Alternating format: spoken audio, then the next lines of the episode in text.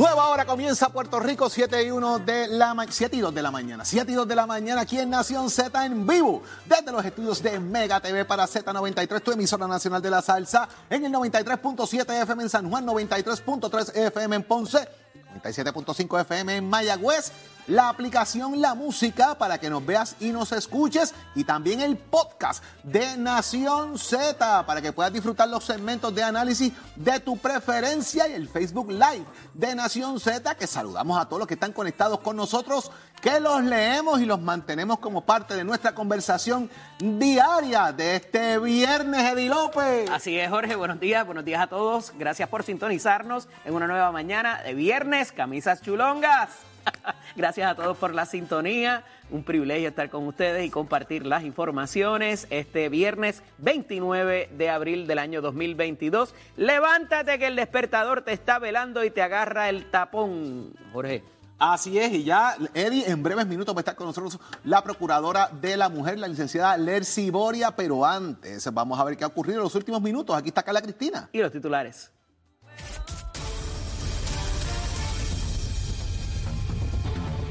Buenos días, soy Carla Cristina informando para Nación Z. De inmediato los titulares. El panel sobre el fiscal especial independiente acogió la recomendación del Departamento de Justicia de no asignar un fiscal especial independiente sobre actuaciones de la exalcaldesa de Ponce, María Marita Meléndez Altieri. Y de otra parte, el Departamento de Recursos Naturales y Ambientales presentó ayer una demanda contra 12 individuos que ilegalmente ocupan terrenos de la Reserva de Bahía de Jobos en Salinas, esto mediante la cual buscan desalojar la zona e iniciar un proceso de reforestación. Por otro lado, el Senado aprobó ayer un proyecto que modifica favorablemente y con una aplicación retroactiva cómo se calcula el tiempo que tiene que esperar un menor procesado y sentenciado como adulto para cualificar para libertad bajo palabra. En temas internacionales, la OTAN afirmó que acogería con los brazos abiertos a Suecia y Finlandia si presentaran su candidatura a formar parte de la organización, una decisión que advirtió depende en todo caso de esos dos países.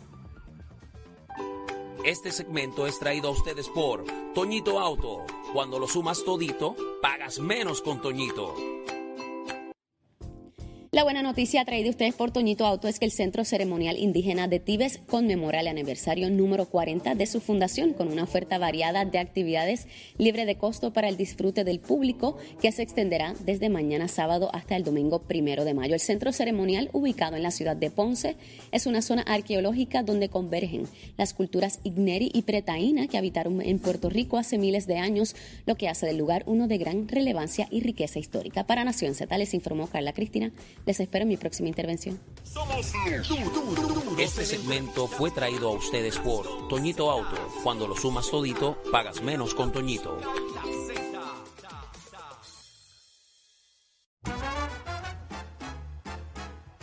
Regresamos con ustedes, mis amigos, aquí en Nación Z y ya está con nosotros la Procuradora de la Mujer, la licenciada Lercy Boria. Procuradora, muy buenos días. Buenos días, licenciada. Muy buenos días para ustedes, para Jorge y para Eddie. Un placer siempre hablar con ustedes. Qué bueno tenerla con nosotros, licenciada, nuevamente acá en Nación Z. Sexto femicidio que ocurre en el país eh, en lo que va del año. Un año se cumple de posiblemente un acto que paralizó el país. Eh, eh, fue el caso del asesinato eh, de Keisla Rodríguez. De igual manera, paralelo a todo esto, se declara culpable José Rivera, quien fue el policía que asesinó a su pareja, que era policía, en este caso a Brenda Pérez, en Salinas, de paso. Y el, y el feminicidio de ayer también fue en el municipio de Salinas. Usted lleva una campaña fuerte en, todo Puerto Rico. Eh, de hecho, hemos compartido en el salón de clase orientando a nuestros estudiantes también, a las muchachas, a los muchachos que vienen subiendo de cómo manejar el tema eh, de la ira, de la violencia de género, para instruir al país y evitar este tipo de casos, procuradora. Pero lamentablemente seguimos eh, cayendo en este trágico, en estos trágicos sucesos. Sí, ciertamente es un, es un reto enorme, es un reto de día a día. En, en el mes de en el mes de abril han habido ya tres feminicidios y, y cada vez que yo recibo esa llamada de la policía, pues pues tengo que confesarte que, que me da mucho dolor, mucha rabia. Comenzamos a investigar, verificamos todos los elementos para poder este, seguir eh, eh, brindando talleres, brindando orientación, fiscalizando, educando. Es un reto sumamente grande y por eso siempre señalo que no es un reto solamente del Estado, es un reto de todos como ciudadanos porque esto lo tenemos que erradicar todos juntos, es responsabilidad de todos. Así que ciertamente eh, ya un año de la, de, de la muerte, del asesinato de, de Keisla, pues sí, eh, estamos, estamos viendo las noticias donde eh, continúan los feminicidios. Esto es un asunto generacional, esto es un asunto que, como siempre he señalado, no solamente nos basta con tener un, un sistema de justicia perfecto, robusto, o más policías en la calle, esto es un asunto de educación, de invertir en la mujer, de brindarle herramientas, de orientación y sobre todas las cosas, de que todos identifiquemos las señales de la violencia. Continuamos minimizando las señales de la violencia, continuamos entendiendo que eso que estamos viendo en las noticias a mí no me va a pasar. Y ciertamente eh, sí está pasando, sí esa persona es agresora, sí esa persona es capaz de asesinarte y la amenaza que hizo sí la está cumpliendo. Procuradora, en estos días recientes se pide que se extienda el estado de emergencia habiendo sido decretado. Eh, hemos visto durante todos estos procesos también unas denuncias contra el sistema, que ustedes tienen unas herramientas implementadas para bregar con eso también, eh, para las víctimas particularmente y parecería que todavía faltan unos recursos para, la, para el esclarecimiento, que al final del día es el mejor disuasivo para este tipo de conducta, porque tienes un precedente, tienes un marco de referencia de mira lo que te pasa si exhibes esta conducta. Eh, ¿qué, ¿Qué queda por hacer? ¿Se debe extender el estado de emergencia? ¿Ha sido efectivo esta declaración del estado de emergencia? Pues mira, ciertamente en un principio, eh, cuando se estaba evaluando eh, el, estado de emergencia, algunas voces presentaron algo que no era real. Era presentar que un estado de emergencia me iba a erradicar la violencia. Recuerdo en esos momentos que, que, que fui criticada fuertemente porque yo establecía que un estado de emergencia no va a erradicar, no va a desaparecer de la noche a la mañana como varita mágica eh, las muertes. Eso no es real. Esto es un asunto generacional, esto es un asunto sumamente profundo y solamente estamos hablando del tema del feminicidio. Nadie habla de las agresiones sexuales, del hostigamiento sexual, de las salas de lactancia, de todos los derechos que, que, que, que tenemos que, que proteger de las mujeres. Así que ¿Qué ayuda el estado de emergencia? Pues sí, tengo que reconocer que ha ayudado en el aspecto de fondos. Lo más que necesitamos cuando brindamos esos servicios, cuando la violencia no merma, necesitamos el aspecto de prevención. Lo que para muchos es abstracto, no notamos y no le hacemos mucho caso, eso precisamente es lo que salva vidas. Los trabajos que se han hecho ante el comité, eh, yo no estoy aquí para, para criticar los trabajos, yo estoy aquí para seguir trabajando en conjunto. Tenemos una unidad de propósito. Es prerrogativa del gobernador extenderlo o no, pero yo puedo hablar por la oficina de la Procuraduría. Haya comité, no haya comité, nosotros continuamos trabajando en colaboración y con independencia de todo lo que estamos haciendo día a día. Procesos adjudicativos, fiscalización, eh, investigación de casos eh, constantemente, orientación y talleres. Así que ciertamente ningún estado de emergencia va a erradicar en un año como varita mágica la violencia en contra de las mujeres y sus múltiples manifestaciones. Licenciada, de, igual manera, ¿verdad? Porque me parece importante eh, cómo, eh,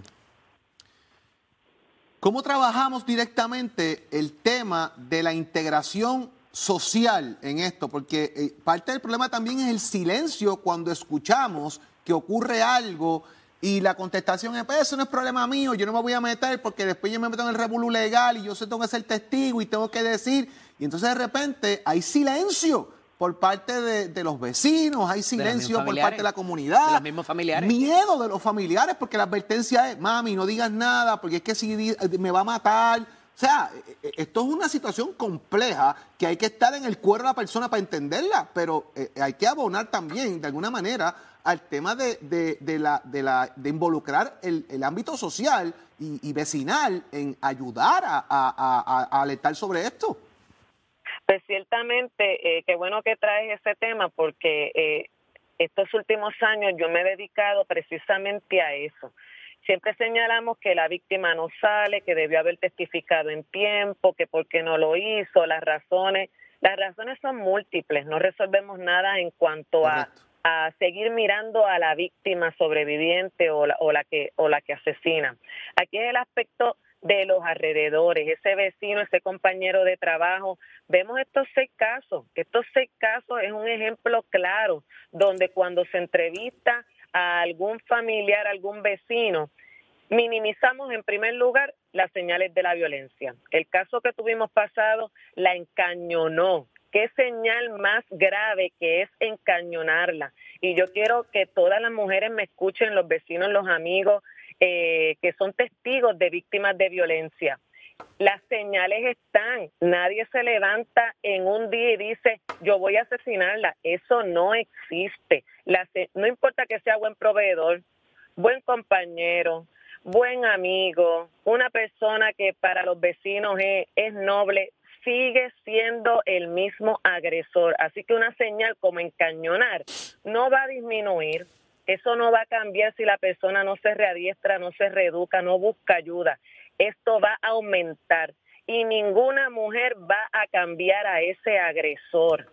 Esa persona tiene que trabajar con eso. ¿Qué es lo que nosotros debemos hacer como como, como testigos de eso, ayudarla, llamar a las organizaciones que existen, que brindan servicios, servicios ambulatorios, servicios de albergue, porque sí contamos las muertes, pero no estamos contando las vidas. Así que nuestro mensaje de los medios de comunicación, de las propias organizaciones que a veces eh, algunas llevan un mensaje erróneo de que no existe eh, ayuda, que el sistema no funciona. Al contrario, tenemos que enviarle un mensaje de que independientemente ningún sistema va a ser perfecto, sí existen la ayuda. sí, para eso son los fondos. me pareció escuchar en algún momento que usted mencionó que había unos comités que, que estaban funcionando, otros que no. Eh, ¿Cuáles funcionan, cuáles no funcionan? ¿Qué, ¿Qué, ajuste se debe hacer de última hora?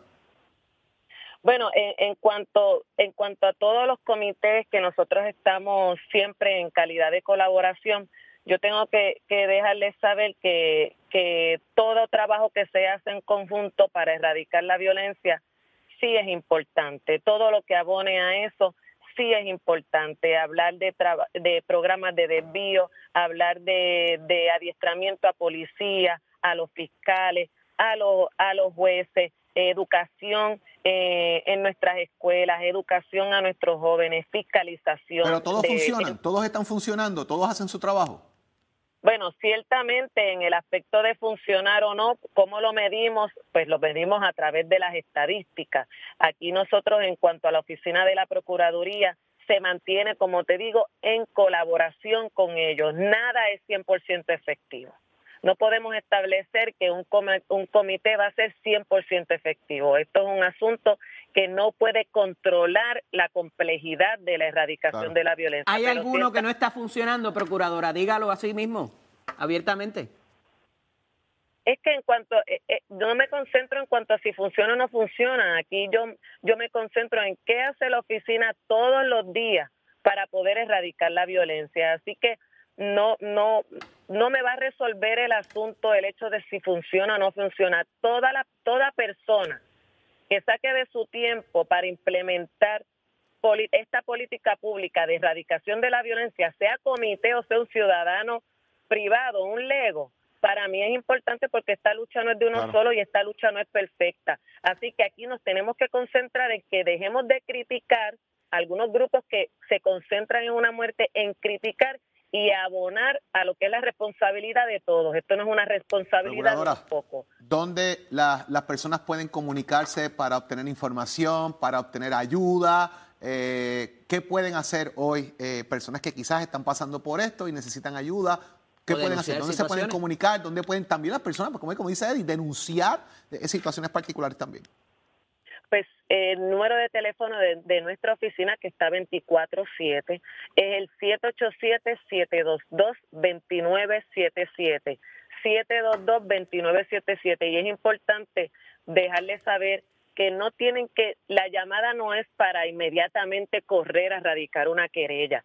Muchas veces tenemos esa preocupación. Lo importante es confidencial, es de orientación. Usted no tiene que ser víctima, usted busca las herramientas, sepa los servicios que existen, que nosotros somos el enlace con las agencias que brindan servicios a nuestras mujeres y también con las organizaciones que brindan servicios a las mujeres. Así que eso es bien importante que lo sepan. Haga esa llamada confidencial que la vamos a atender y sí existen los servicios para salvar tu vida y la de tus hijos y de tus hijas.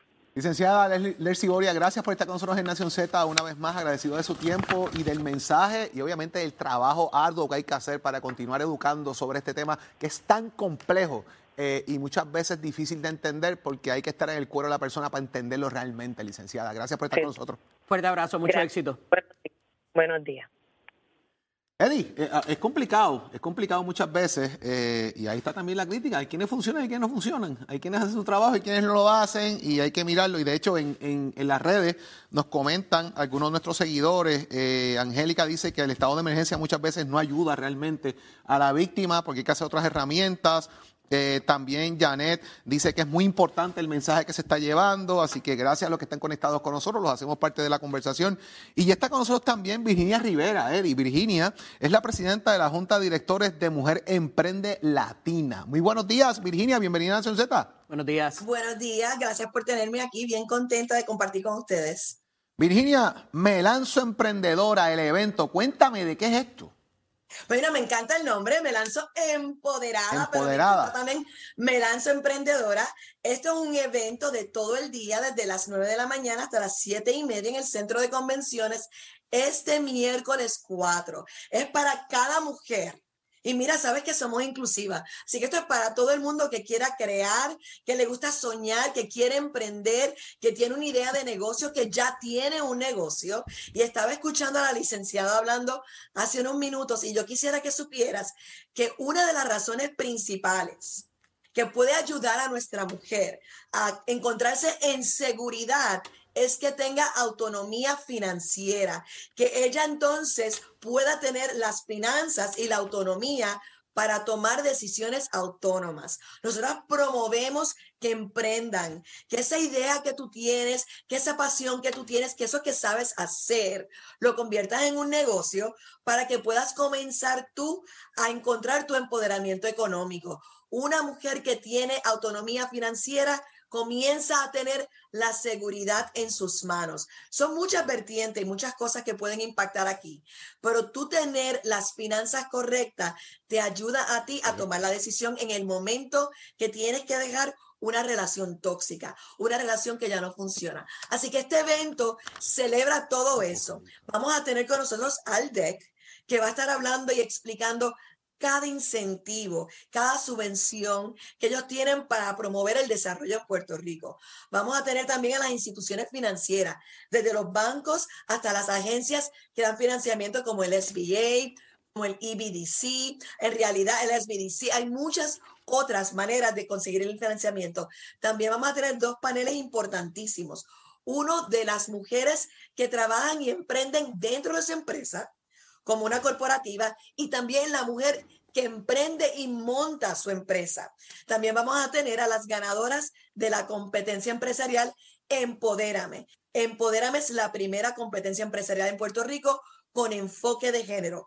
Eh, cualquier mujer que tenga una idea de montar un negocio o ya lo tenga, puede ganarse entre 25 mil 10 mil o 5 mil. Ya la competencia cerró por este año, pero las ganadoras se anuncian en este evento del miércoles. Terminamos también con un fashion show. Vamos a terminar con bazar, con expo. Durante el almuerzo, que es el lunch and learn, vamos a tener tres personas maravillosas. Una de ellas, bueno, tengo dos mujeres fabulosas, Verónica Vilés, y tengo Joana de Cristalos, pero también tenemos a un caballero que está engalanando nuestra lista, que este es el licenciado Ildefonso Sánchez, hablando del reto de la felicidad. Vamos a tener a Moraimo Yola comenzando el día con un mensaje motivacional. Y claro, a las mujeres de Mujer Emprende Latina, que vamos a estar ahí, como ya nos caracteriza, un evento lleno de emoción, de mucha energía, pero sobre todo de mucha información. Virginia, ¿dónde podemos conectarnos para eh, hacer reservación o para obtener los boletos o, poder llegar a acceder al evento? Sí avancen, eventos todavía disponibles por, el boleto todavía disponible por eventbrite.com. Busquen Me Lanzo Empoderada o Mujer Emprende Latina. Virginia, gracias por estar con nosotros en la mañana de hoy aquí y que obviamente la gente se conecta a eso. Y yo te aseguro que vamos a estar pendientes para abrir Alfonso ahí, como es que... Ah. Así es. Gracias, gracias Virginia por estar con nosotros. Buen día. Bye bye. Hasta luego. Vamos a ver qué está pasando, señores, en los últimos minutos. Aquí está Carla Cristina. Y los titulares. El informe del tránsito es presentado por Cabrera Ford, 787-333-8080. Buenos días, soy Carla Cristina informando para Nación Z. En el tránsito hay congestión de moderada a semipesada en el expreso José de Diego entre Baja y Bayamón y las carreteras número 2, la 167, la PR5 y la 165 en dirección a San Juan y entramos también de las avenidas Los Más Verdes y Las Cumbres en dirección a Guaynabo, Cupey y Trujillo Alto, también en el expreso Kennedy y la Valdoriotti de Castro en Carolina. Y varios sacos de cemento de un camión cayeron sobre el pavimento en la carretera número 30 cerca de la salida hacia la autopista Luisa Ferré, lo que provocó que las autoridades cerraran dos carriles y solo uno se mantenga abierto, por lo que un extenso tapón se extiende desde el área de Juncos. Y otro accidente fue reportado en un tramo de la Ruta 66 en dirección de Canovanas a Carolina, por lo que el tránsito también está pesado en esa zona. Y en lo que va de año se han registrado 75 fatalidades en las carreteras, por lo que la Comisión para la Seguridad en el Tránsito reafirma su recomendación a ejercer precaución al conducir. Más adelante actualizo esta información, ahora pasamos con el informe del tiempo.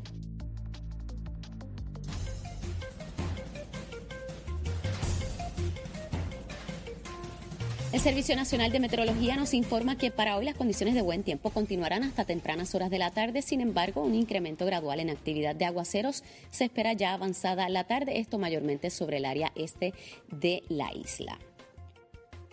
Los vientos están del este-noreste moviéndose a 20 millas por hora y las temperaturas estarán dentro del rango de lo normal, con medios 70 grados en zonas de la montaña y el interior y medios a alto 80 en las costas de la isla. Más adelante les hablo sobre las condiciones marítimas para Nación Z. Les informó Carla Cristina. Les espero mi próxima intervención.